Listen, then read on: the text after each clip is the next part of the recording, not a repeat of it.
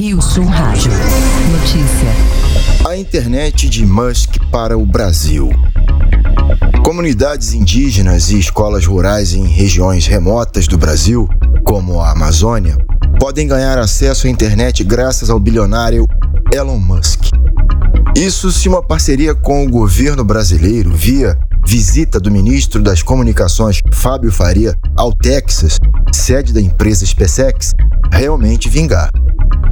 A conexão por satélite se daria graças ao grande projeto de 30 bilhões de dólares do visionário, batizado de Starlink, com 4,5 mil satélites, atualmente com 1,7 mil já em funcionamento, em uma grande constelação que orbita a Terra em baixa altitude, 550 quilômetros.